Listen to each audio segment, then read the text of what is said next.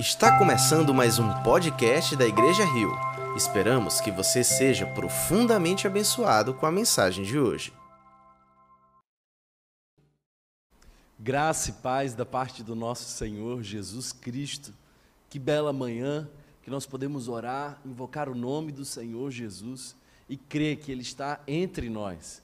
Crer que Ele se move não só aqui, nesse espaço vazio, mas na sua casa Cremos que o Espírito Santo está entre nós fazendo grandes coisas, mas também está em nós nos movendo a missão. Eu queria convidar você novamente a um tempo de oração.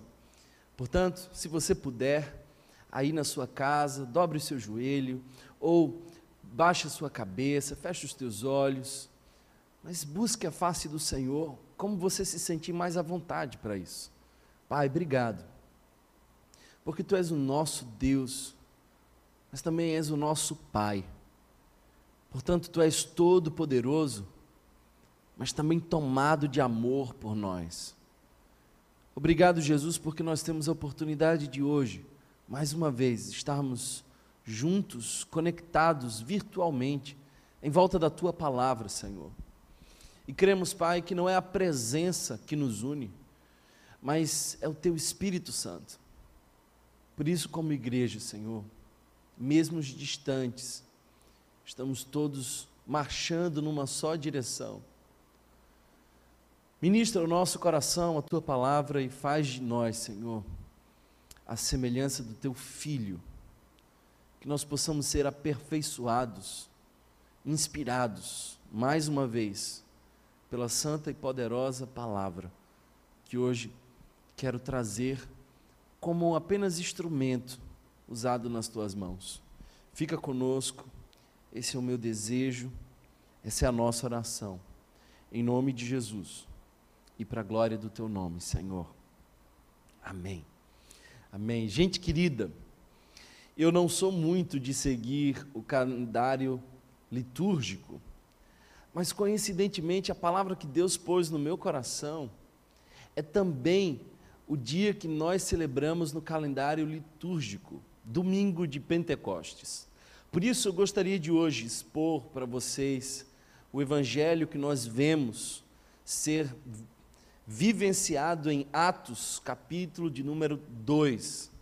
Portanto, vejamos Atos, capítulo de número 2. Eu quero convidar você a manter a sua Bíblia aberta durante toda a nossa reflexão, porque espero eu que a Bíblia seja o início e o fim da nossa reflexão. Que ela possa tocar ao nosso coração e que seja boca de Deus para nós. O texto nos diz, verso 1 do capítulo 2, do relato de Lucas, sobre os apóstolos, Atos dos Apóstolos. Chegando o dia de Pentecoste, estavam todos reunidos num só lugar. De repente veio do céu um som como de um vento muito forte, e encheu toda a casa na qual estavam assentados. E viram o que parecia línguas de fogo, que se separaram e pousaram sobre cada um deles. Todos ficaram cheios do Espírito Santo e começaram a falar noutras línguas, conforme o Espírito os capacitava. Havia em Jerusalém judeus, tementes a Deus, vindo de todas as nações do mundo. Ouvindo-se o som, ajuntou-se uma multidão que ficou perplexa, pois cada um os ouvia falar em sua própria língua. Atônitos e maravilhados, eles perguntavam: Acaso não são galileus todos estes homens que estão falando? Então, como os ouvimos cada um de nós em nossa própria língua materna, partos, medos e elemitas, habitantes da Mesopotâmia, Judéia e Capadócia, do Ponto e da província da Ásia, Frígia, Panfilha, Egito e das partes da Líbia próximas a Cirene, visitantes vindos de Roma, tanto judeus como convertidos ao judaísmo, cretenses e árabes, nós os ouvimos declarar as maravilhas de Deus em nossa própria língua, atônitos e perplexos. todos perguntavam uns aos outros: O que significa isto? Alguns, todavia, zombavam deles e diziam: Eles beberam vinho demais. Que palavra tremenda! Alguns teólogos dividem a história bíblica em seis atos. Atos como se fossem peças, momentos onde o cenário muda. O primeiro desses atos, nós podemos dizer que é a criação. Deus faz todas as coisas perfeitas, puras, boas. Mas o segundo e terrível ato, que muda o cenário tão perfeito, é o ato da queda. O medo, a vergonha, a culpa entram no cenário tão perfeito da criação de Deus. Portanto, o segundo cenário é a queda. O terceiro cenário é quando Deus chama um povo, um povo para ser distinto, um povo que, diante dos olhos das nações, poderia refletir uma sociedade que, se, que era governada pelo próprio Deus, uma sociedade que vivia segundo os valores do seu Criador, um povo que foi chamado para anunciar às outras nações quem era o seu próprio Deus, Israel. Essa é a terceira cena da criação de Deus. Mas infelizmente, irmãos, parece que Israel, em vez de brilhar a luz de Deus, em vez de ter chamas claras de fogo em suas cabeças, sendo notado entre as nações, se rendeu à idolatria das outras nações, se corrompeu, pediu para si ídolos.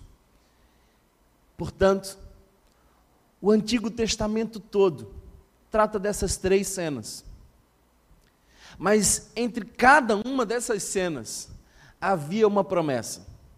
Em cada uma dessas cenas, desde o Gênesis até Malaquias, apontava para uma quarta e poderosa cena, talvez a mais importante de todas, que estava para acontecer. Essa é a cena que João Batista anuncia, apontando para Jesus e dizendo: Este é o Cordeiro de Deus que tira o pecado do mundo. O Verbo se fez carne e habitou entre nós. Porque o povo de Israel não conseguiu sinalizar o próprio Deus, Deus veio e se mostrou a nós em Cristo Jesus. Nele vimos a plenitude da divindade. Nele encontramos a verdade sobre todas as coisas, o caminho e a forma como nós podemos viver. Em Cristo Jesus, nós vemos o véu rasgado e finalmente nós podemos ter novamente acesso ao Pai. Mas agora Jesus vai aos céus, volta à presença do Pai.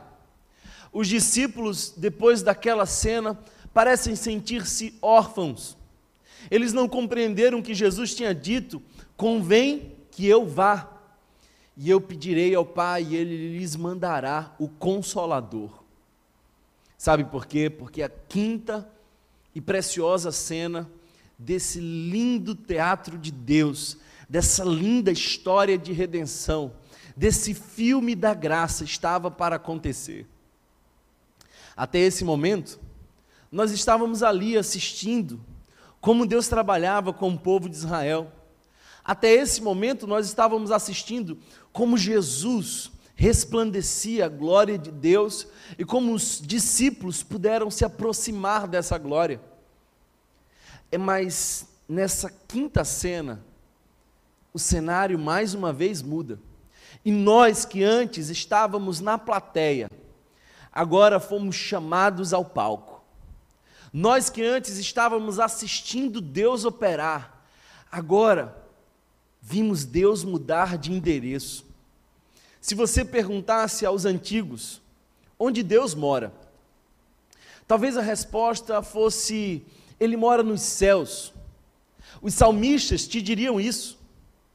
O Senhor habita nos céus.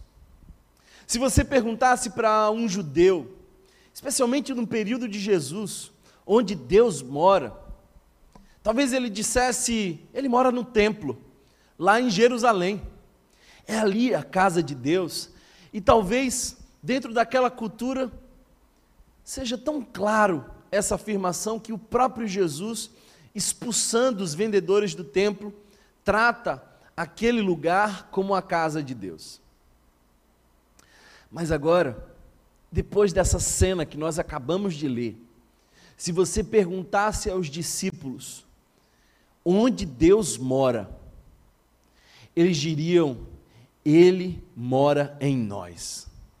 Porque o Espírito Santo é o Deus que decidiu habitar em nós. Não apenas nos céus, não preso no templo, mas ele veio tabernacular entre nós. Deus escolheu um novo endereço. Por isso, esse texto, essa cena é tão pertinente, tão marcante à fé cristã, porque nós que antes estávamos assistindo, fomos chamados a interagir.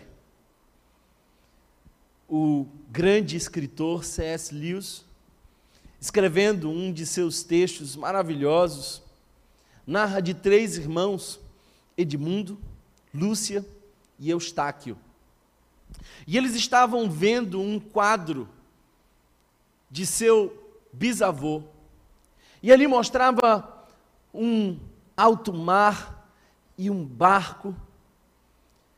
E admirando aquele quadro, perceberam que aquele quadro se movia.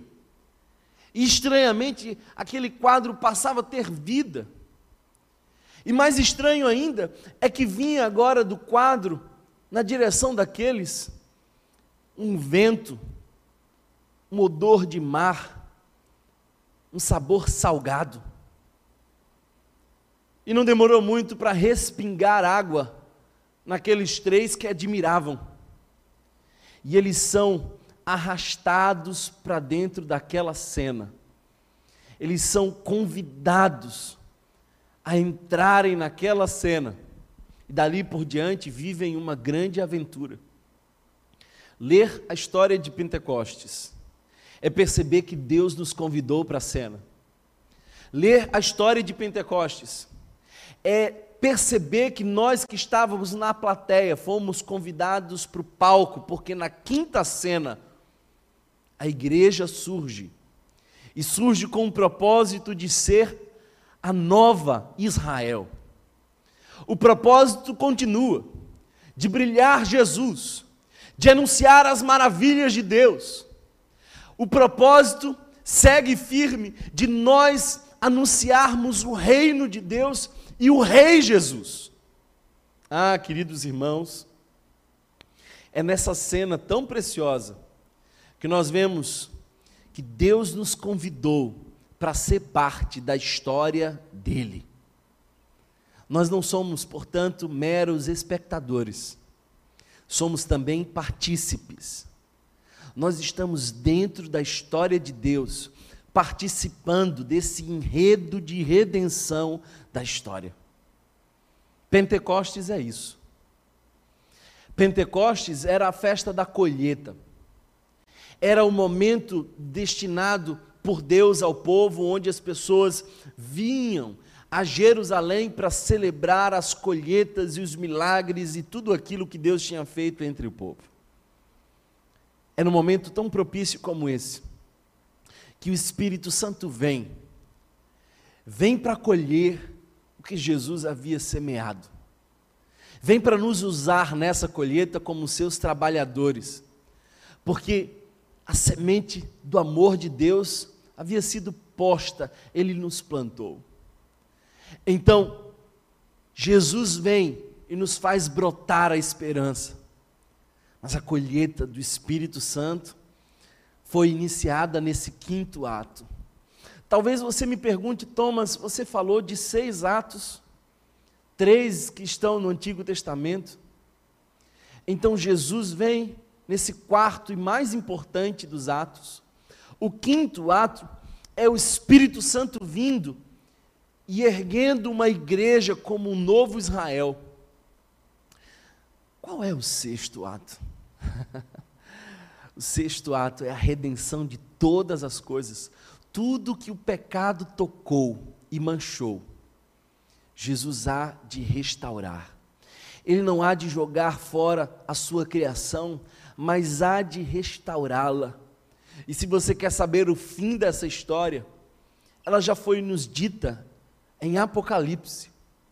Quando nós vemos aquela cidade quadrada, que aponta para uma justiça em todos os lados. Quando nós vemos que ali não há mais templo, porque as expressões religiosas perderam a capacidade de atrair as pessoas, porque Deus foi habitar entre os homens, não há mais templo. Quando nós olhamos a nova Jerusalém, nós percebemos, queridos irmãos, que há uma praça de comunhão e o rio da água viva corta a rua principal da cidade, e nas laterais desse rio, árvores da vida cujas folhas são cura para as nações, e Deus continua no seu trono, tudo será restaurado. Esse é o fim da história. Portanto, nós estamos na quinta cena.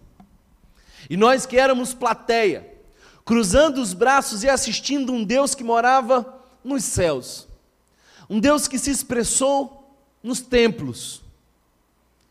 Agora vemos um Deus que veio habitar em nós. Que lindo saber que Deus nos escolheu como seu endereço. Não apenas os céus, mas homens pecadores, mulheres limitadas, nós, habitação de um Deus infinito. Quando nós olhamos para esse texto, nós vemos três cenas miraculosas. A primeira dessas cenas eu posso dizer que é o som e o vento. Esse som e esse vento que não se fabrica, que não se controla, que não se pode fazer igual. Esse terremoto, esse fenômeno, para além da possibilidade de interpretação e controle humano. O que isso quer nos dizer?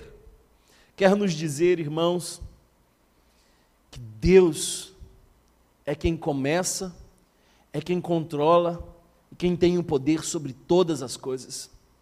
Ninguém pode fabricar um avivamento.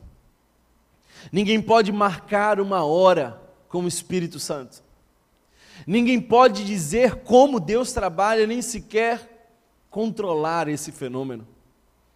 É vento, é som, está para muito além da limitação humana. O segundo fenômeno miraculoso nesse texto é que aparecem línguas de fogo sobre a cabeça de cada discípulo. É um sinal visível da glória de Deus repousadas nos discípulos. Todos percebiam aquelas línguas de fogo. Aqueles discípulos agora eram sinais vivos da presença de Deus. Sabe o que isso quer dizer?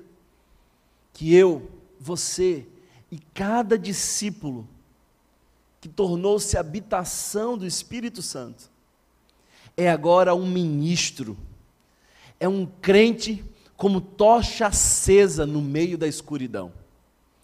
Cada um de nós cheio do Espírito Santo, é uma sarça ardente no meio das trevas do mundo. Nós fomos chamados para brilhar essa luz. Terceiro milagre que nós vemos nesse texto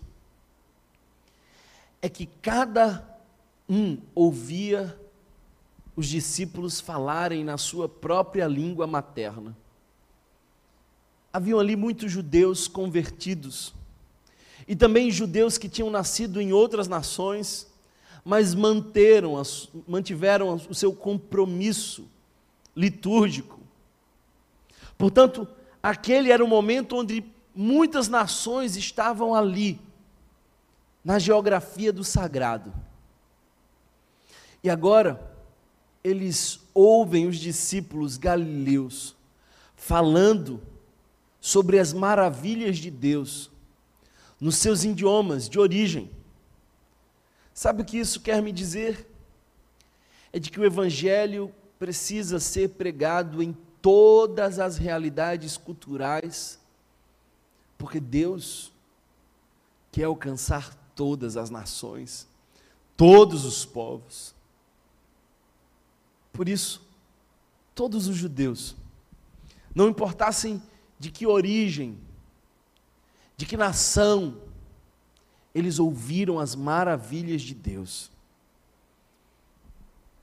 Parece que o fetiche da religião é aprender a controlar Deus.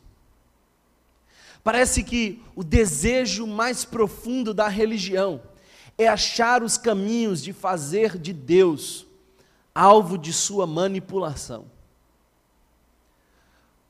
Por isso os ritos surgem. Por isso as religiões têm tantas regras, tantas sugestões. Faz isso, faz aquilo, faz um jejum, tenta um sacrifício, realiza uma penitência. Quem sabe se você tocar esse louvor, bater esse tambor, fazer essa oferenda, quem sabe dessa forma se move Deus. Engano da religião. Eles não sabem mover Deus, porque Deus não se move por estímulos humanos. A oração nem sequer é para mover Deus. A oração é para nos preparar para o mover de Deus. Portanto, a oração não põe Deus a serviço do nosso favor. A oração é para nos colocar em serviço da vontade de Deus. Como é que Deus se move? Essa é uma cena que mostra como Deus se move. Como Deus se move? Talvez essa seja a pergunta que eu e você possamos fazer, especialmente em momentos tão difíceis, porque em momentos como esse nós queremos mover Deus ao nosso favor. Eu preciso te dizer, querido irmão e irmã, que a primeira coisa que nós vemos nesse texto que compõe os cenários pelos quais Deus se move é a oração. Sempre que Deus quer se mover, Ele convoca o seu povo para orar. Sabe, o prelúdio de grandes milagres de Deus é a oração. Portanto, a resposta de Deus a um povo que ora é o seu mover. Não que a oração mova Deus, mas toda vez que Deus quer se mover, antes, um povo que se chama pelo seu nome está de joelhos buscando a Ele. Quando nós observamos o início desse texto, nós vemos que esses nossos irmãos estavam reunidos num só lugar e reunidos com o propósito de orar. Eles estavam clamando a Deus. Mas, como Deus se move? Deus se move quando quer, porque é vento. O, a Bíblia nos diz que ninguém controla o vento. O sábio Salomão em Eclesiastes diz: é como correr atrás do vento, é impossível controlar esse fenômeno. Jesus vai dizer que aqueles que são nascidos de Deus eles são guiados pelo vento e ninguém sabe de onde vem nem para onde vai. Não há como controlar. Quando Deus quer agir, quando Ele quer operar em nossa vida, é como o vento, é no tempo dele, é do jeito dele. Você até pode ter uma pipa, aproveitando o vento, mas você não pode fabricar o vento para soltar a sua pipa. Por mais que você corra, se as correntes de vento não levarem a pipa, é inútil. Por mais que nos esforçamos, sem o vento do Espírito Santo de Deus é inútil. Ele se move quando ele quer. Como Deus se move? Ele se move através do Espírito Santo que nos capacita. O texto nos mostra que todos ficaram cheios do Espírito Santo. Todos ficaram cheios do Espírito Santo. É isso que nós precisamos, irmãos. Mais do que qualquer outra demanda que se possa levantar no momento de aflição como esse, precisamos do Espírito Santo. Precisamos ser cheios não das nossas convicções, não das nossas ideologias, precisamos ser cheios não das nossas emoções enganosas, precisamos ser cheios do Espírito Santo, precisamos ser cheios não das convicções que muitas vezes nos dispersam, nem das distrações que nos roubam a presença de Deus. Precisamos do Espírito Santo. Por isso, talvez Paulo diz: Não vos embriagueis com vinho onde há dissolução, mas enchei-vos do Espírito. Como Deus se move. Unidade. Salmo 133 diz: ali a bênção de Deus é liberada, ali onde? É quando os irmãos vivem em união. É ali que a unção de Deus é liberada. Ali que o Espírito Santo nos batiza de ousadia, o texto nos diz que estavam todos reunidos. Todos reunidos. Infelizmente, queridos irmãos, nós temos perdido o senso de unidade, porque nós somos tomados pelas nossas verdades humanas. Nós somos separados pelos Messias que nós escolhemos. O Espírito Santo não há de transbordar numa igreja fracionada pelas suas ideologias. é quando eu amo meu irmão, estou disposto à unidade, apesar das discordâncias, apesar das diferenças, porque num corpo nenhuma parte é igual. Quando Jesus está prestes a ser entregue como um cordeiro em nosso lugar, ele ora, e em João 17, a expressão dele é: Pai, que sejam um, como eu e tu somos um. Unidade. É aí que Deus se move. É aí que Deus dispensa sobre nós a sua bênção. Como é que Deus se move? Deus se move de maneira inesperada. Pentecostes é um Deus que não se pode prever. O texto nos diz isso claramente, porque o verso 2 começa dizendo de repente. de repente. Porque o meu Deus não é refém de canções. Ele não se move nos horários marcados. O meu Deus é Deus que surpreende. Eu lembro de uma ocasião onde eu dormia. E o que é que alguém que dorme pode fazer absolutamente nada, está completamente entregue e vulnerável. E naquela ocasião, enquanto eu dormia, o Espírito Santo de Deus me visitou de maneira sobrenatural. E eu jamais esquecerei. Porque o Espírito Santo é imprevisível, é surpreendente. Por isso, deixa a todos esses perplexos. Perplexos. Deus não se pode fabricar, Deus não se pode prever ou manipular. Deus é Deus, faz quando quer, como quer, e não deve a nós nenhuma satisfação. Talvez a pergunta que você me faça é: Thomas, Através de quem Deus se move? Como Deus se move?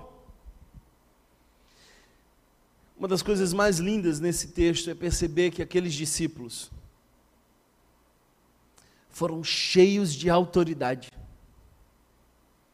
No Antigo Testamento, quando nós víamos a presença de Deus, frequentemente o elemento do fogo aparecia. É assim em Gênesis capítulo 15, verso 17, quando Abraão percebe a presença de Deus consumindo os animais.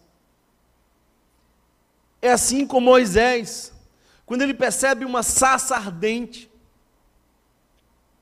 É assim no Monte Sinai, capítulo 19 do livro de Êxodo, quando nós vemos uma presença que fulmina, uma montanha que não pode ser tocada, uma constante ameaça de morte.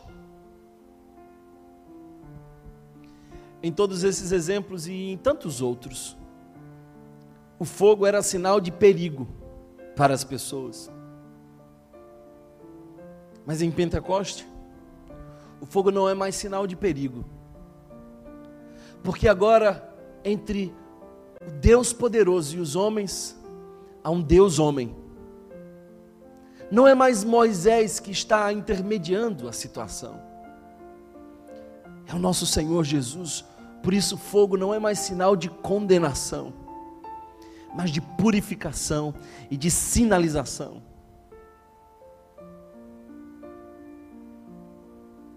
Quem pode ser usado no mover de Deus? Todos os discípulos. Todos os discípulos. Não só os pastores, não só os que fizeram seminário, todos os discípulos. Ah, Thomas, mas mas e aquele irmão que recentemente converteu-se? Ele também. Porque eu não sei se você está entendendo, o Espírito Santo não chamou ninguém para assistir mas para participar da quinta cena da história da redenção. Eu estou no palco de Deus, vivendo a missão de Deus de redimir a história. Eu não sou mero espectador, sentado, passivo, esperando alguma coisa acontecer. Eu sou um discípulo, tocha viva de Deus no meio desse tempo de aflição. O Evangelho converte cada discípulo numa sassa ardente que se cons... que é que é tomada por fogo, mas não se consome. Quem pode ser usado por Deus, Thomas? Quem? Não são aqueles que têm o pedigree da religião ou o conhecimento dos fariseus. O texto me diz que é gente simples é gente da Galileia, é gente sem valor, é gente pobre, é gente que não consegue elocubrar de maneira tão difícil, mas consegue dizer de maneira clara o que Deus fez. É gente do morro, da favela, é gente do cocó, é gente esquisita é gente que não se preocupa com o reconhecimento das outras pessoas. É gente que aprendeu a depender de Deus em toda e qualquer situação. Como é que esses discípulos podem falar em nossas línguas maternas, sendo eles galileus? Não podem sem o Espírito Santo. Mas com o Espírito Santo, podem todas as coisas. Porque Deus chamou os que não são para reduzir a nada os que são. Chamou os que não podem para envergonhar aqueles que podem. E nessa convocação dos miseráveis que agora são embaixadores, daqueles que não eram povo e agora são povo, nação eleita, sacerdócio real, como diz Pedro. Nessa convocação de mancos, aleijados e cegos, que foram chamados ao banquete, eu fui um deles. Eu não mereço estar aqui. Eu não tenho nenhuma capacidade, irmãos, de lhe ser referência a coisa alguma. Eis aqui um homem pecador, mas sobre ele uma tocha graciosa do fogo do Espírito Santo é de gente simples que Deus gosta de usar. Os movimentos organizacionais são de cima para baixo. Não há muito comprometimento, mas os movimentos de Deus são de baixo para cima. E o comprometimento é total. Aqui nós vemos Babel desfeita em Pentecostes. Porque em Babel havia separação. Em Pentecostes, Deus sopra clareza, não mais confusão. Ah, queridos irmãos, talvez a última pergunta que eu queira responder hoje é por que Deus se move? Por que Deus se move? Eu te disse que Deus se move como quer, mas que usa quem quer. Seus discípulos agora são chamados a serem tochas vivas e a sinalizar como o povo de Israel deveria ter sido, que são diferentes, são distintos. O povo de Deus é distinto. Eu espero que no meio dessa angústia e de confusão, você não passe a sua quarentena como aqueles que estão no mundo. Que você não seja mais um encantado pelo entretenimento, que você não seja mais um desses que não tem a agenda com Deus e que não dobra o seu joelho para orar, mas que você seja alguém sinalizado por Deus diante do mundo como uma referência de que o Senhor é gracioso, é poderoso e quer salvar porque Deus se move. Qual é a razão de Deus mover-se? Todos ouvindo na sua própria língua as maravilhas de Deus. O movimento produz uma comunicação intercultural. E o objetivo é que a boa notícia, o Evangelho, chegue a todos ah, queridos irmãos, Evangelho não é um pacote de regras, é uma boa notícia.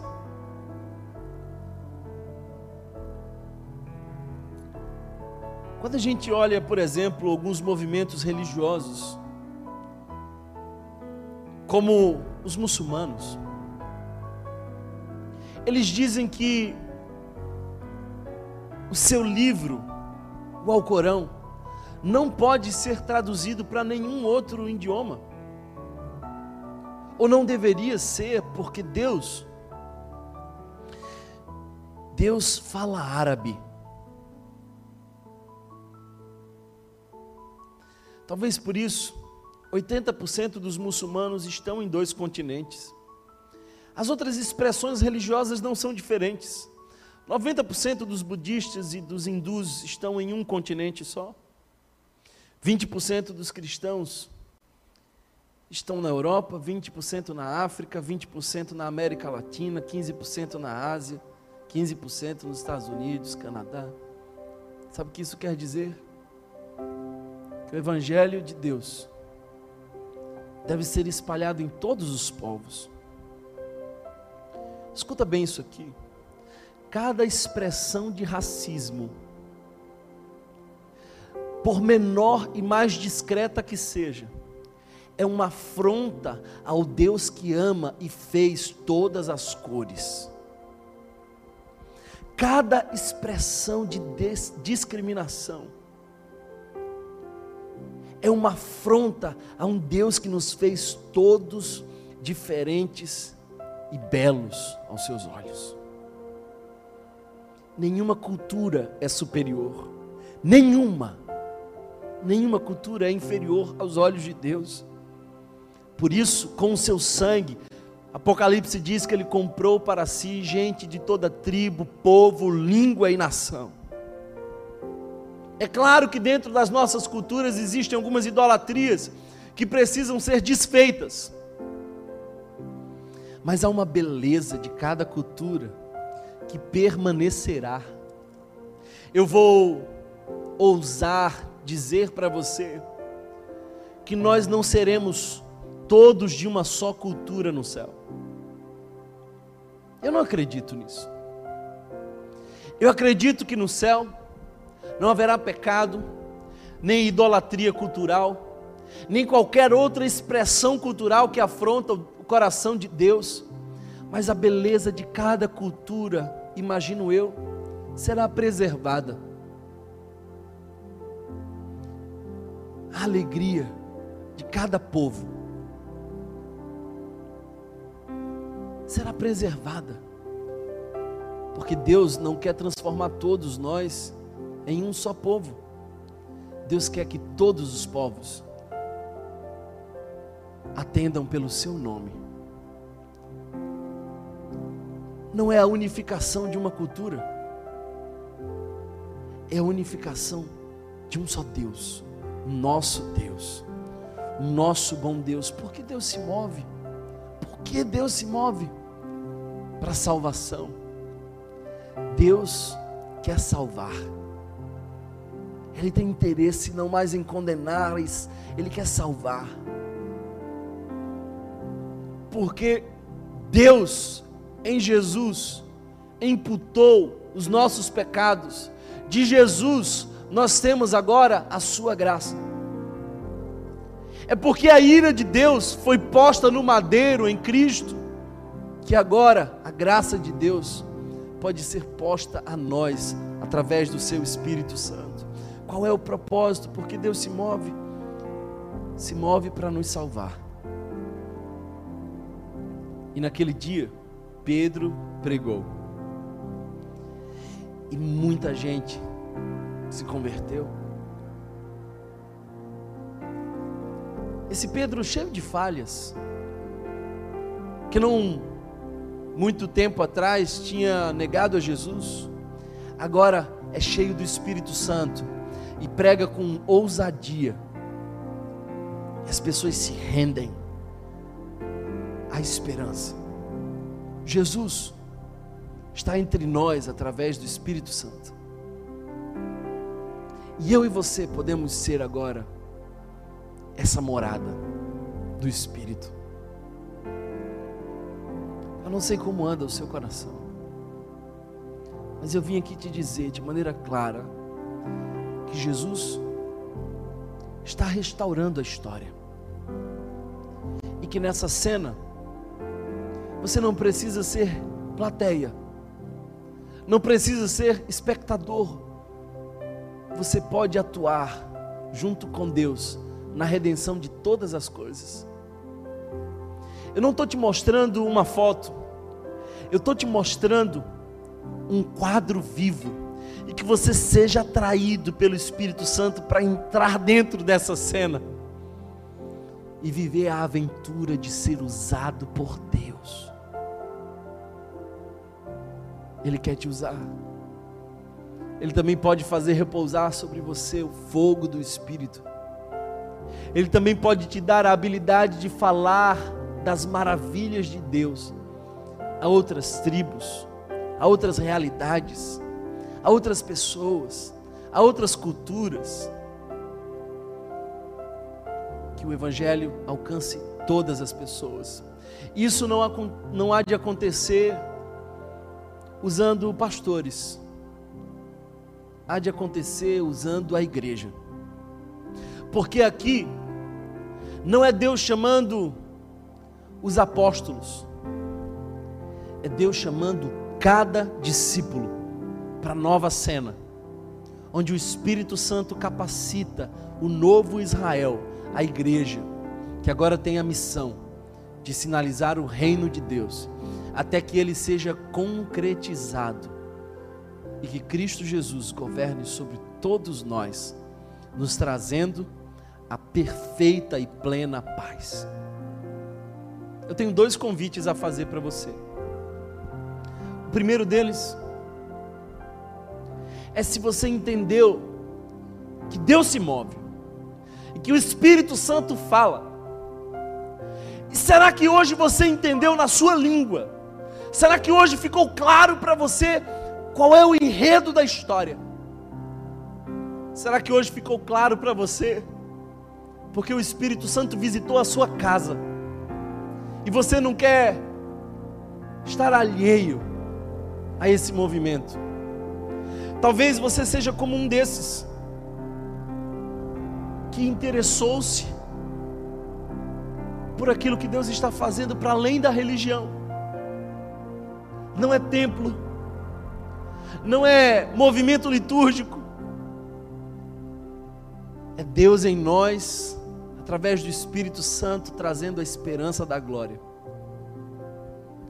Talvez hoje seja o seu dia de se render a Jesus de Nazaré. O texto nos diz que uma multidão converteu-se. Três mil pessoas se rendem a Jesus. Talvez você seja uma dessas pessoas. Se você ainda não confessou o Senhor Jesus como Salvador, se você ainda não entendeu aquilo que Pedro prega a essa multidão perplexa, no verso 21 ele diz: E todo aquele que invocar o nome do Senhor será salvo. Essa é minha mensagem para você. Talvez você ainda não invocou o nome do Senhor. E hoje, hoje, eu te chamo para invocá-lo. Não te chamo para participar de uma religião. Não te chamo para ser membro da instituição Igreja Rio. Eu te chamo para experimentar o Espírito Santo. E esse é um caminho sem volta. Porque ninguém que conhece o Espírito resiste a ser guiado pelo vento. Aleluia. Você quer tomar essa decisão hoje? Aí na sua casa, diante do seu celular, da tua televisão, eu te convido a dobrar os joelhos e a se render. Sabe por quê? Porque o Espírito Santo que eu sinto agora nesse lugar, e há uma presença real aqui, é o mesmo Espírito Santo que está quebrantando o seu coração é o mesmo Espírito Santo que está te chamando para entrar nesse quadro.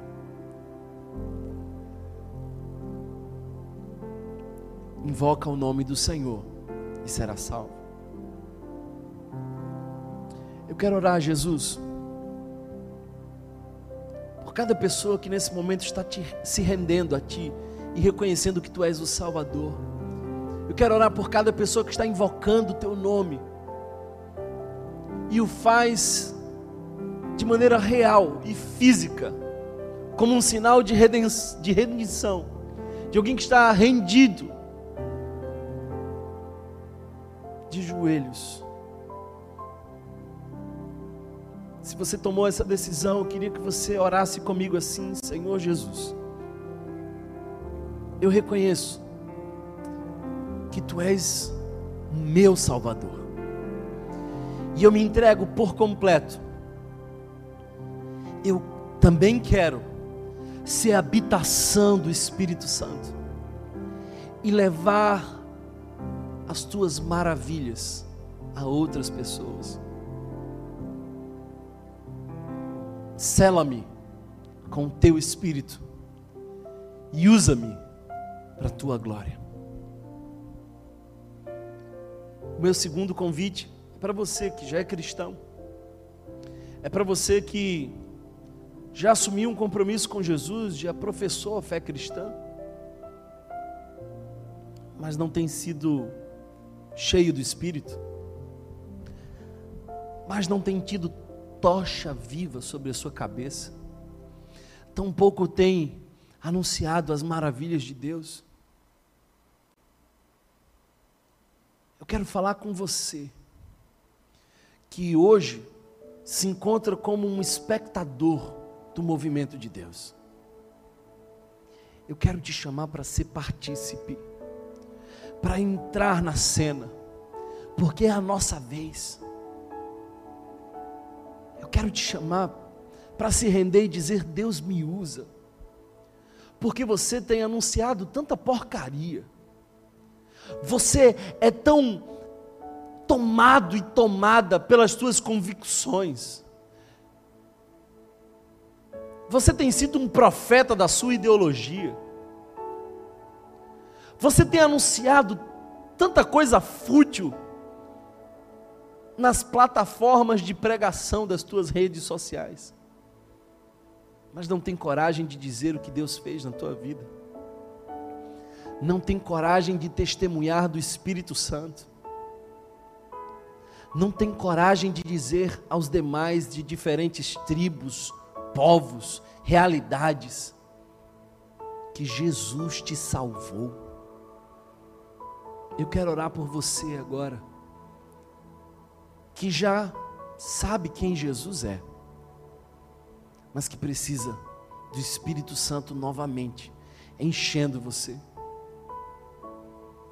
Jesus, levanta uma igreja cheia do teu espírito. Que sejam tomados pelo fogo poderoso do teu espírito. Que sigam o vento impetuoso do teu espírito. Que ouçam o som estrondoso do teu espírito. E que sejam usados pelo teu espírito para apontar as maravilhas de Deus e a esperança que temos em Cristo Jesus.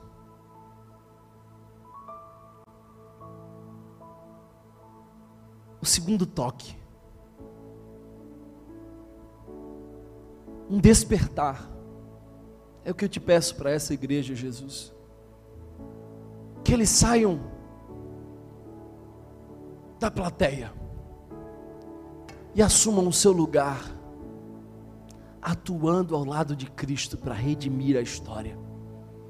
Que não sejam como o povo de Israel, prostrados diante de ídolos, mas que estejam em pé na missão diante de Deus.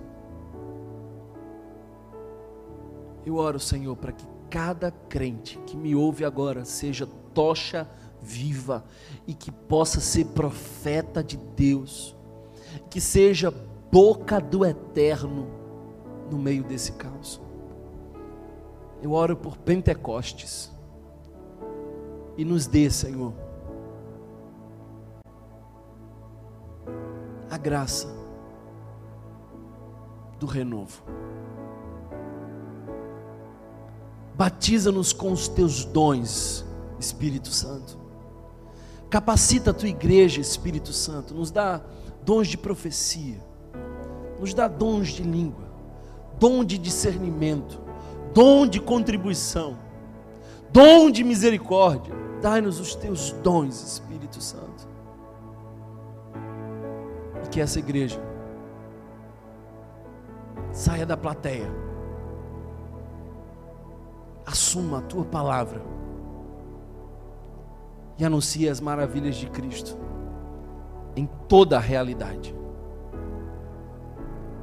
Obrigado, Jesus, porque tu estás conosco. E obrigado porque teu Espírito Santo hoje alcançou algumas vidas.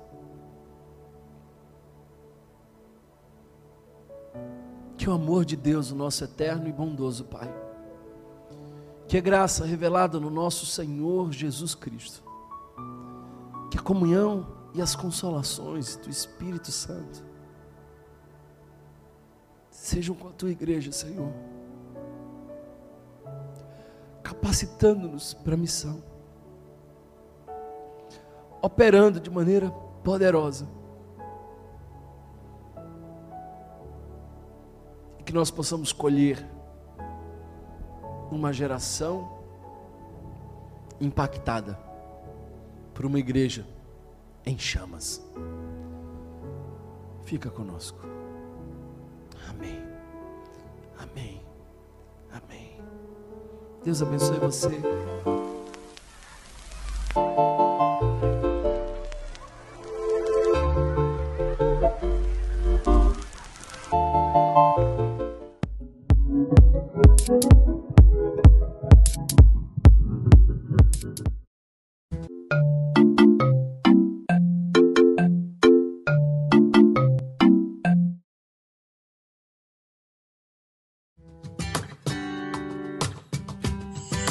Madrugada, quando ainda estava escuro, Jesus levantou-se, saiu de casa e foi para um lugar deserto para orar. Enquanto todos o procuravam em busca de mais milagres, em busca de ouvi-lo, quando a sua rotina estava ainda mais estressante, ele ainda mais dedicou-se na sua relação com o Pai. Dias extraordinários pedem uma relação com Deus extraordinária. Não há nada que possa renovar a tua alma de maneira tão intensa como ter uma relação profunda com aquele que te criou. Por isso, se os teus dias estão difíceis, dedique-se ainda mais, assim como Jesus, de madrugada, com foco, com um lugar exclusivo para buscá-lo intensamente. Encontre em Jesus o renovo que você precisa.